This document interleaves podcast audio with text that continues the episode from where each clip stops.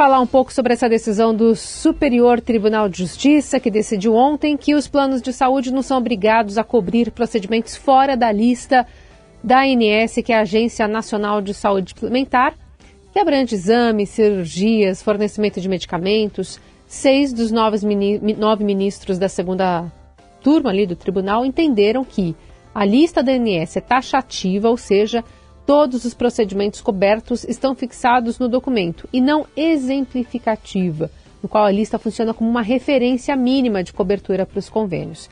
Vamos eh, se debruçar sobre esse assunto com a advogada especialista em direito à saúde, Renata Vilhena Silva, que já está conosco. Doutora, obrigada por atender a gente. Um bom dia. Bom dia, Carol. Imagina, eu que agradeço a, a participação.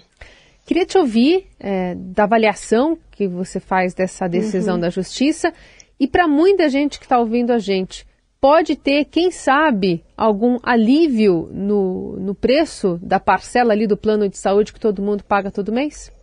Então, não, não vai ter nenhuma, nenhum alívio de nenhuma parcela da, da mensalidade do plano de saúde.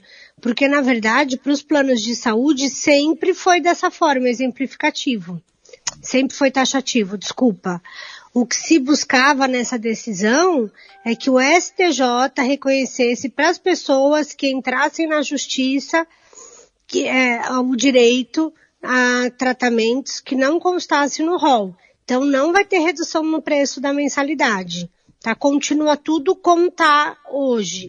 O que muda é para as pessoas que têm um tratamento negado pelo plano de saúde e precisam buscar justiça para que esse tratamento seja autorizado é, pelo Poder Judiciário. Dificultou um pouco a vida das, das pessoas que precisam buscar justiça, é, principalmente dos pacientes oncológicos, tratamentos cardíacos complexos, até mesmo o tratamento do, dos autistas também, que é limitado pelo rol. Mas essa decisão de ontem é, não é uma pena de morte para as pessoas que estão doentes e têm um tratamento negado e precisam da justiça. É muito importante a gente dizer que o STJ elencou uma série de exceções para que o tratamento seja autorizado, mesmo que não conste no rol. E é em cima dessas é, exceções que os advogados têm que trabalhar para conseguir o tratamento dessas pessoas da justiça. Tá? Então, assim, não mudou nada a cobertura do plano, vai continuar como sempre foi. O que muda é a vida das pessoas dentro do Poder Judiciário. Bom, diante da, da, dessa decisão agora, Renata, confirmando algo que já era praticado, não é verdade? Então, quer dizer que cada vez mais as pessoas vão ter que entrar na justiça. O caminho vai ser judicializar, então. Sim, eu entendo que essa decisão abre mais caminhos ainda para a judicialização, para as pessoas brigarem é, pelos seus direitos na justiça. Porque agora os planos vão negar ainda mais é, os tratamentos, né? Porque tem é, sobre a justificativa essa decisão do STJ.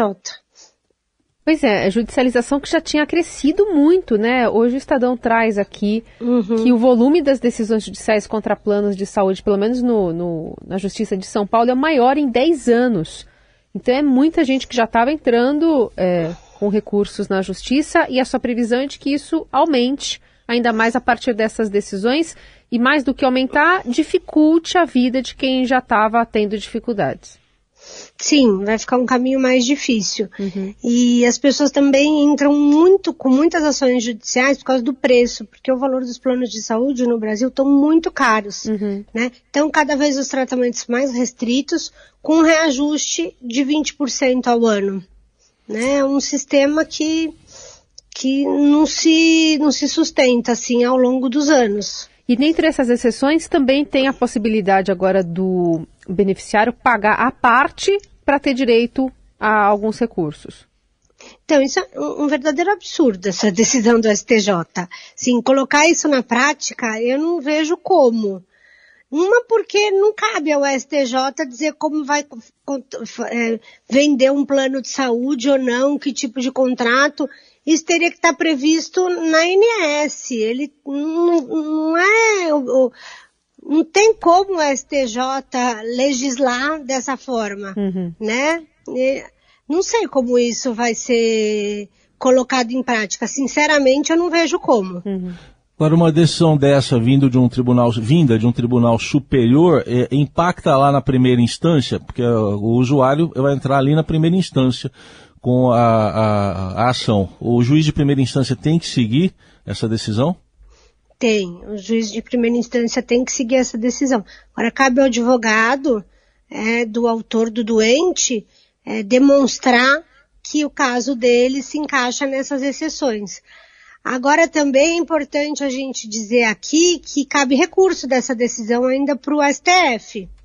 Tá? Então esse processo não está transitado em julgado, então ainda cabe recurso para o STF. Existe a possibilidade ainda do STF reformar essa decisão. Uhum.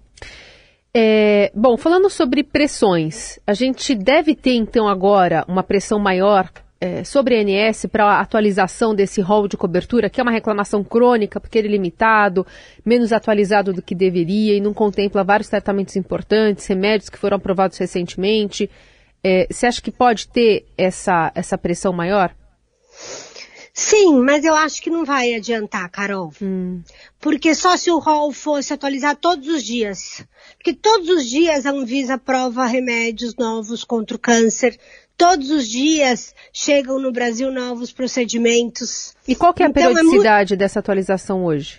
Então, tem sido atualizado de seis em seis meses. Mas, mas tem muita, muito procedimento que acaba ficando de fora. Uhum. Por exemplo, o exame PET scan, para quem tem câncer. O exame PET scan ele consta no rol, mas não para todo tipo de câncer né? Para determinado tipo de doença, os planos até hoje, até hoje, costumam negar PET scan, dependendo do tipo de câncer que a pessoa tem. Não me lembro assim agora de uhum. cabeça os, os, todos os tipos que tem cobertura ou não, uhum. né? Mas aí fica muito. A quimioterapia via oral. A lei já diz que tem que cobrir quimioterapia via oral. Aí você vai depender do rol para incluir ou não esses medicamentos que a Anvisa já aprovou. Eu acho um absurdo. E pressão sobre o SUS, doutora? Deve aumentar ah, também? Ah, deve aumentar também. Deve aumentar o número de ações judiciais contra o SUS, porque se a pessoa tem um tratamento negado no plano de saúde, Exato. a gente tem um tratamento universal, que as pessoas podem buscar mesmo pagando o plano de saúde, vai, vai aumentar a judicialização contra o SUS também.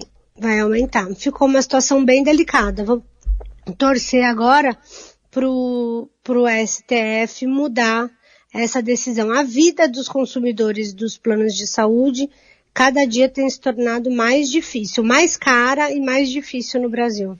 Advogada especialista em direito à saúde, Renata Vilhena Silva, muitíssimo obrigada por tirar essas dúvidas, esclarecer mais essa decisão do STJ, que como é, bem frisou aí a doutora, tem, né, cabe recurso ao STF. Vamos ver como vai seguir o andamento dessa, dessa questão.